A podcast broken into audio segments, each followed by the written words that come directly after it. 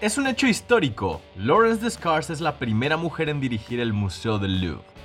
El 26 de mayo, el Palacio del Liceo confirmó el nombramiento de Lawrence Descartes como directora del Louvre, tras la gestión del arqueólogo Jean-Luc Martínez. Esto ha sido considerado como una decisión histórica si tomamos en cuenta que han pasado poco más de dos siglos de la inauguración de este museo y ninguna mujer había tomado su dirección.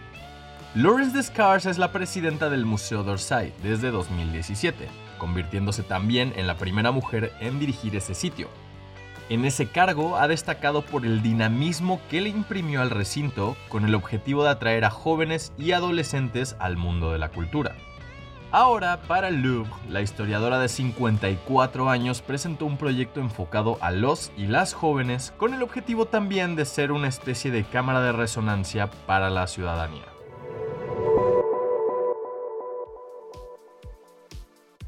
Ramstein anunció un concierto más en la CDMX. Luego de posponer sus conciertos en la capital, Ramstein anunció que volverá a México para dar un show más en el Foro Sol.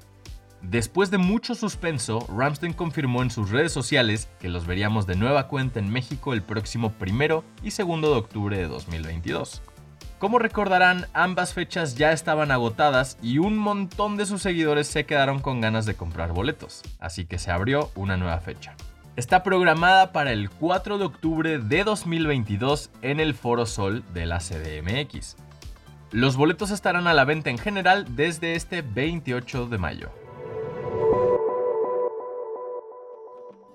Zinedine Zidane se va del Real Madrid tras una temporada sin títulos.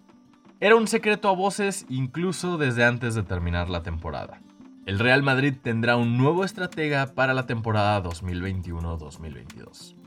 Justo cuando Antonio Conte deja al Inter de Milán después de coronarse en la Serie A y terminar con el dominio de la Juventus, el equipo merengue deja vacío su banquillo, y el Madrid comenzará una nueva etapa sin el estratega francés, quien en su primera etapa logró tres Champions League. Las opciones del equipo blanco solo apuntan por ahora a Antonio Conte, quien dejó al Inter de Milán después de conquistar la Serie A. Conte ya había sonado para dirigir al Madrid en 2018, tras la salida del Lopetegui, y en caso de ser confirmado, el italiano se convertiría en el segundo entrenador Nero Azzurri en abandonar al club para ir al Real Madrid desde José Mourinho en 2010. Ya hay fecha para la última temporada de La Casa de Papel en Netflix.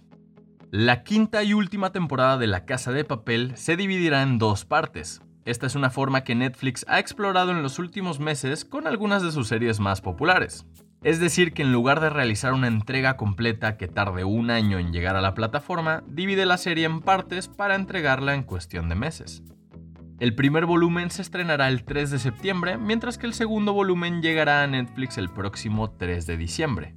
Cada una de las partes tendrá 5 episodios, por lo que en total, para finales de año, tendremos los 10 episodios de una temporada final. El anuncio de esta fecha para la Casa de Papel llegó con un teaser en el que vemos a Tokio, Lisboa, Río, Estocolmo, Denver y el resto en plena acción.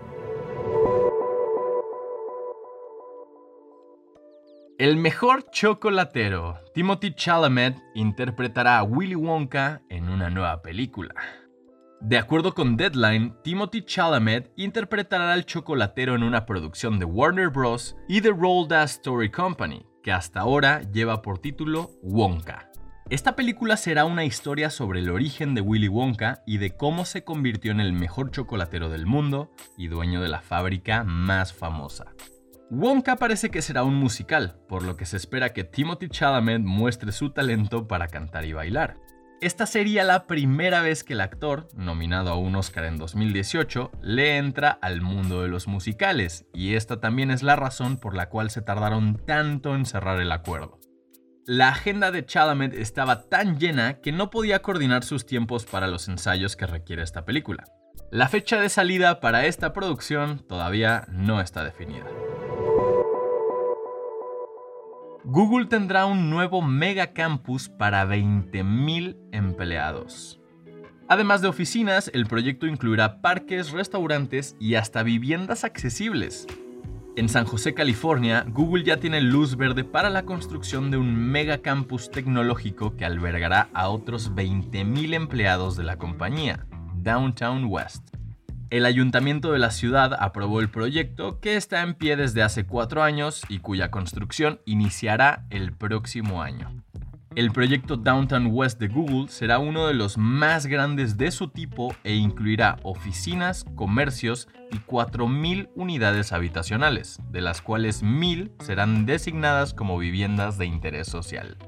Todo esto se desarrollará en un espacio de 32 hectáreas en el centro de la ciudad de San José. Aunque la construcción de Downtown West iniciará en 2022, se espera que la construcción del megaproyecto tome entre 10 y 30 años.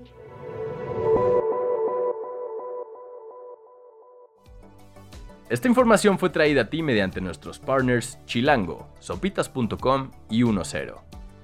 Gracias por escuchar y no olvides suscribirte. Sintonízanos la próxima semana en el podcast oficial de Más por Más, donde encontrarás lo mejor de la web en un solo lugar.